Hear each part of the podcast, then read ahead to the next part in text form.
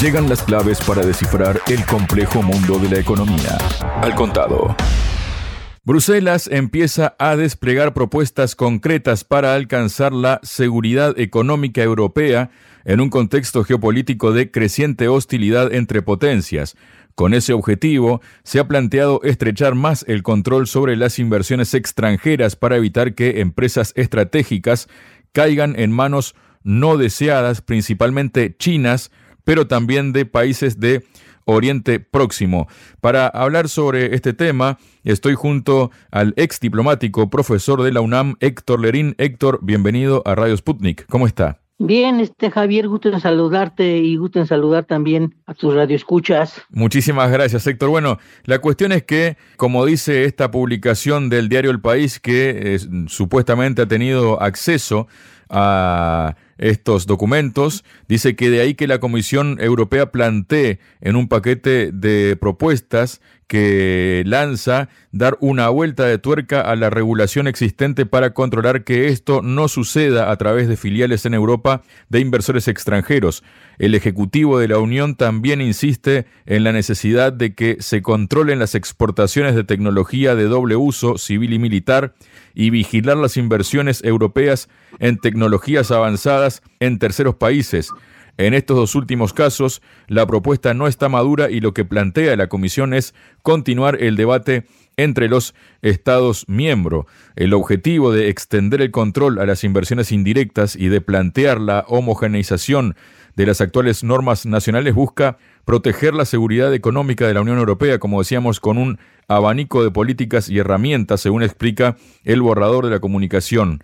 Al ampliar la definición, también se intenta evitar que haya países dentro de la propia Unión Europea que puedan ser utilizados a modo de puerto franco de entrada en el continente, ya que hay Estados miembros que hasta ahora han tenido poco interés, según dice esta información, en desplegar este tipo de mecanismos de control. Fuentes del Parlamento Europeo apuntan a Chipre y Malta con marcos de inversión muy favorables.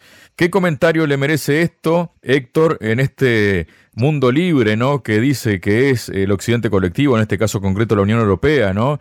Donde haya libertad de mercado y demás. ¿Qué nos puede explicar de esta decisión del bloque comunitario? Fíjate, Javier, que ahora que estabas hablando, involuntariamente me acordé del feudalismo, Javier, porque parece que la Unión Europea se vuelve a amurallar, ¿sí? Vuelve a caer en este proteccionismo que de por sí te voy a decir una cosa, ¿eh? la Unión Europea como tal no deja de ser un regionalismo proteccionista con esta forma de cerrarse y de encerrarse y luego también pues no deja de ser un elemento, ¿qué se puede decir?, de hostilidad en contra de las inversiones extranjeras que en mi opinión con la crisis europea que está teniendo lugar en este momento, derivada de la guerra en Ucrania y todo lo que han tenido que invertir en ese asunto, pues parece una cosa de, de verdadera locura. Es verdaderamente increíble. Era para que estuvieran intentando favorecer las inversiones de todo el mundo, inclusive. Pero bueno, ellos ya han escogido en buena medida por cuenta de Washington, cerrarse a las inversiones de China y de Rusia. Claro, se entiende también que todos los países intentan proteger inversiones, lugares estratégicos, vamos, para que ningún país los capture, ¿verdad? Estados Unidos es el primero que no permite que haya inversiones en ciertos sectores que le son estratégicos, eso se entiende, pero esta medida en este momento parece pues una continuación de la nueva guerra fría que se ha entablado en contra de China y Rusia por cuenta de los Estados Unidos, pero realmente cada vez parece que los europeos se están poniendo la soga al cuello, cada vez les está yendo más mal, su población en general están muy descontentos porque sienten que están costeando, por ejemplo, en el caso de Ucrania, una guerra que por cierto también están perdiendo, que por cierto ya se perdió, y hay varios países ahí demuestra que no están ya de acuerdo en seguir apoyando a Ucrania, pero bueno, no parece la mejor decisión en este momento más que una continuación de la Guerra Fría. Y por otra parte, Javier, casi paralela con que en estos días, si es que no está en marcha ya, estos ejercicios de la OTAN, cada vez más dinero gastado, cada vez más compromisos con posiciones guerreristas, cada vez más compromisos con este llamado de un alto funcionario sueco que llama a la población civil a prepararse para una guerra futura en Europa. Bueno, es una cosa verdaderamente demencial. Te juro que me da pena. Yo viví algunos años en Europa, Javier, y no se vivía este clima. Tal parece que están aterrorizando o quieren aterrorizar a las gentes para que acepten cualquier proposición, pues que va a acabar empobreciendo más a Europa. No, uno no puede decir que, Europa es pobre, ¿verdad? En general, Europa es de clase, de clase media y nada más, pero Evidentemente que este tipo de cuestiones yo siento que no la van a favorecer. Claro, uno puede pensar que ellos creen que sí, ¿verdad? Bueno, están en su derecho también de equivocarse, pero bueno, la verdad es que no deja de ser un proteccionismo y otro golpe al ataúd de la globalización, este Javier. Yo creo que con eso terminaría yo, asunto que me estás preguntando, otro golpe a la globalización que ya tiene tiempo que está en retroceso. Y si llega, por ejemplo, el señor Trump, peor. Así veo el escenario, Javier. Héctor.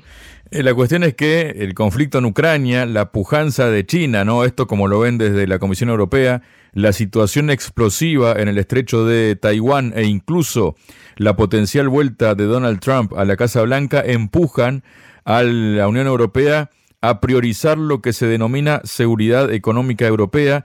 Es un concepto que complementa a otro que también ha ganado protagonismo en los últimos años, autonomía estratégica. Ambos forman parte de un objetivo y buscan definir una estrategia por la que la Unión Europea trata de reducir su dependencia de China, principal proveedor de tecnologías clave en la transición ecológica y materias primas esenciales, la energética de Rusia o la tecnológica de Taiwán. ¿Qué recorrido puede tener todo esto, Héctor? Pues mira, la verdad es que hemos visto, ejemplo, Javier, que si tú hablas, por ejemplo, de China, los chinos han manifestado en los últimos años que la globalización tal y como la hemos conocido hasta hace pocos años, les ha beneficiado estrictamente hablando a los chinos la globalización. Y cosa increíble, ellos han propugnado porque la globalización siga adelante, pero pues evidentemente que este tipo de situaciones de los europeos, estos planteamientos que hacen, pues bueno, uno puede decir que son proteccionista, de cerrarse, de fortalecerse internamente, de limitar el comercio, las inversiones, por esos países que ellos consideran como un peligro, bueno, son posiciones sumamente graves, no abonan tampoco para la paz. Yo siempre lo comparo, dígase lo que se diga, por ejemplo, con el discurso de China, que siempre está hablando en favor del comercio, incluso de la negociación, eh, de que se abran, del intercambio, etcétera, etcétera. Y estas posiciones de Europa, bueno, pues están en su derecho de pensar que ellos tienen que ser autosuficientes. No está mal, los países siempre piensan en ser autosuficientes y eso es razonable, pero esta autosuficiencia que ellos mencionan en estos términos casi, podríamos decir, casi, casi belicistas, no, hombre, no, no, no, no, no abonan ni a la estabilidad global, ni a la gobernanza global. Bueno, iba a decir a una globalización positiva, este Javier, porque hay dos tipos de globalización en general, una negativa que ha perjudicado a muchos pueblos, que ha arrasado con ellos, y otra positiva también ha beneficiado a muchas personas, el comercio, el intercambio. México ni se diga, México tenemos una relación comercial amplísima, tiene Estados Unidos con China, México está por encima, ¿se entiende? Pues tenemos frontera. Pero en fin, si Europa sigue manteniendo estas posiciones, casi casi en términos felicistas, ¿eh? Tienen en la cabeza más bien el planteamiento de la OTAN que de los negociadores comerciales europeos, no sé, de veras, ¿eh? Es una cosa que no abona, ¿eh? Que no abona a la normalidad, a la tranquilidad, incluso a la, la propia estabilidad de Europa y a su desarrollo, pero bueno, ellos sienten que así van bien yo creo que no van, desde fuera se ve, desde fuera se ve su crisis. Y si, fíjate, un último elemento que quisiera agregar a esto, Javier, ya se está hablando de la posibilidad de que Alemania salga de la Unión Europea. Exactamente a eso justamente me quería referir, Héctor, y me lo sacó de la boca, ¿no? Porque usted que hablaba como que las cosas no iban bien, ¿no? Como que hay una guerra intestina allí en, en Bruselas, bueno, en la Unión Europea, ¿no? La cuestión es que el Reino Unido tuvo toda la razón al abandonar la Unión Europea y Alemania también debería celebrar su propia votación sobre la membresía en el bloque, fue lo que declaró al Financial Times, la líder del partido opositor de extrema derecha alternativa para Alemania, AFD, Alice Weidel, la política cuyo partido encabeza las encuestas en varios estados federales del país antes de las elecciones regionales de septiembre, indicó que si llega al poder, su organización impulsará un referéndum al estilo Brexit. En este sentido, aseguró que un gobierno de AFD inicialmente intentaría reformar la Unión Europea para descartar su déficit democrático, incluso restringiendo los poderes de la Comisión Europea, a la que se refirió como un ejecutivo no electo, algo que es una realidad además, ¿no? Pero dijo, si no es posible una reforma, si no logramos reconstruir la soberanía de los Estados miembros de la Unión Europea, deberíamos dejar que la gente decida tal como lo hizo Reino Unido, que es lo que usted venía manifestando, Héctor. Sí, mira, esto tiene su lado positivo y su lado negativo, Javier. Por el lado negativo, pudiéramos decir, bueno, que sean planteamientos de extrema derecha, volver otra vez a este nacionalismo, a esta cerrazón, es una cosa que a veces inevitablemente te pones a pensar en el, en el nacionalsocialismo, ¿verdad? Alemania primero y sí, un poco también como Trump, ¿verdad? América primero, cosas de ese tipo. Todos esos planteamientos en, boca de la extrema derecha dan mucho de qué pensar y porque realmente lo ideal sería ese, no un nacionalismo, sino ese regionalismo positivo con el que inició la Unión Europea en términos de apoyarse mutuamente, de apoyar a los países más atrasados, de ponerse todos en el, más o menos en un nivel económico razonable para que todos pudieran funcionar. Y esa Unión Europea con la que soñaron Schuman y estas gentes es una Unión Europea positiva. Lo ideal sería que no se desintegraran, porque se piensa en términos de solidaridad, pero la verdad es que lamentablemente hemos visto una Europa que ha caído pues en garras, o, por un lado del neoliberalismo extremo y por otra parte que los señores de Bruselas pues prácticamente ya lo convirtieron en una dictadura. La verdad es que se ve mucho descontento en la Unión Europea, muchos países que están enojados, entonces pues evidentemente desde afuera la salida de, de Alemania de la Unión Europea se ve como una cosa grave, se ve como una cosa pues también destructiva, pero vamos, sí están viendo que este asunto no les está reportando ya nada y están perdiendo, en mi opinión, no han perdido mucho. Bueno, mira, también por hacerle caso a Estados Unidos, por no tener una política exterior más independiente. Entonces, bueno, todo esto tiene sus consecuencias y ahí está. Los partidos de extrema derecha empiezan a hacer sonar, pues, eh, los clarines de la independencia, ¿verdad? De, de, la autonomía de Alemania, de estar fuera de la Unión Europea, porque piensan que ellos le han dado más a la Unión Europea de lo que la Unión Europea les ha dado. Claro, en términos de solidaridad, pues eso importa, ¿verdad? Que tú des, que tú apoyes a otros países, pero lo están viendo ya tan gravoso que ahí tienes la Unión Europea. Se puede empezar a desintegrar, ¿eh? Si Alemania se saliera de la Unión Europea, el asunto está fuertemente cocinado para que la Unión Europea se desintegre, ¿eh? Y si a ello le agregamos todos los problemas de la guerra que ha tenido, en fin, todo eso, lo que está gastando en, la guerra de Ucrania con Rusia y eso, el asunto está completo. Pues así lo veo, Javier. Y hablando, Héctor, justamente de todo el dinero que se mete en Ucrania, ¿no? En desmedro de las propias sociedades europeas, ¿no? de los servicios sanitarios, de la educación y demás cuestiones. El asunto es que, aunque no está en la Unión Europea, pero sí está dentro de Europa, que es el Reino Unido, durante el invierno de 2022-2023, el frío en las casas británicas provocó la muerte de 4.950 personas, mientras que el gobierno de Londres rechaza apoyar a los hogares a través de una tarifa especial o un plan de ayuda para pagar las deudas energéticas, según informa el grupo humanitario y ambientalista End Fuel Poverty Coalition, con referencia a datos oficiales. Desde la organización señalaron que los registros históricos indican que el exceso de muertes invernales, la diferencia entre el número de muertes ocurridas en invierno en comparación con la media del resto del año, se dispara si la temperatura media cae por debajo de los 4 grados centígrados y la temperatura media del invierno pasado fue de 4,3 grados centígrados.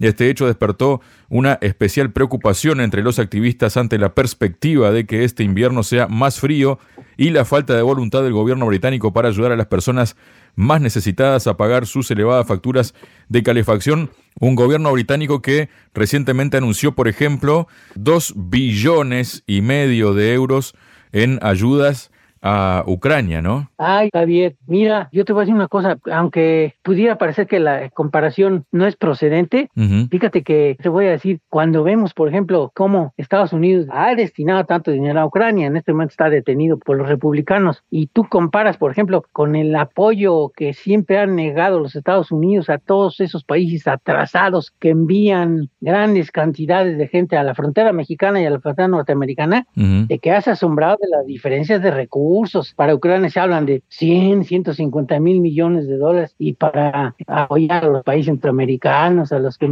mandan gente, y estás hablando de 4, 500 millones de dólares. Bueno, es una verdadera vergüenza. Entonces, que me estás platicando en, de, Gran Bretaña, y es que sabes que ya parece que los gobiernos europeos se han convertido en enemigos de sus pueblos. ¿En serio? Por ejemplo, yo ignoro, pero creo que no, ¿verdad? Inglaterra no le compraba gas a Rusia, pero entiendo que otros países, por ejemplo, Alemania y otros, tenían una alta dependencia del gas ruso y también incluso del petróleo, pero que si llega a estos extremos, del gobierno de Gran Bretaña que dejar que se muera la gente por el asunto de la factura petrolera y está inyectando los recursos a una guerra que está perdida, como la guerra en Ucrania, bueno, es algo yo de lo calificaría y seguramente mucha gente en América Latina de una política demencial, verdaderamente demencial y ya antipopular, ¿sí? Pues por eso el propio gobierno en, en, Alemania y yo no sé si en Inglaterra también, pues es posible que la población esté muy descontenta, ¿eh? En Europa, yo sé que hay mucho descontento, no solamente también se le suma el asunto de, Israel y el descontento que hay contra ese gobierno y el apoyo que le han estado dando Francia, Alemania y eso, pero bueno, evidentemente todo esto demuestra descontento por un lado y por otro, que tal parece que los gobiernos europeos se han convertido en enemigos de su población, más cuando le sumas llamados como el de este tipo de, Suecia, ¿verdad? En plena locura, un alto funcionario sueco que dijo que se prepare la población civil para una posible guerra con Rusia. Bueno, ya no, no, no, hemos llegado a unos niveles que verdaderamente es algo que iba a yo a decir, no, había yo visto. Desde luego no me tocó la Segunda Guerra Mundial ni nada de eso, pero no, no, no. Solo tiene comparación con esas épocas, verdaderamente, que pues, a los latinoamericanos nos parecía, ¿verdad? se volvieron locos en Europa, ¿sí? Están perdiendo la razón o definitivamente pues los intereses, los intereses económicos, los intereses de las empresas que producen armas, pues son los que privan ¿verdad? Sí, sí, sí. De las petroleras, son los que ganan. Pues así veo el asunto muy grave con Gran Bretaña, ¿eh? que son impulsores tremendos de la guerra en Ucrania, ¿eh? que apoyan a un señor Zelensky, que tiene perdida la guerra, pero bueno, hay que seguir haciendo parecer que pueden ganarla. Muchas gracias, Héctor. Sí, Javier, me da mucho gusto saludarte y también a tus radioescuchas. Entender la economía para entender el mundo. Al contado.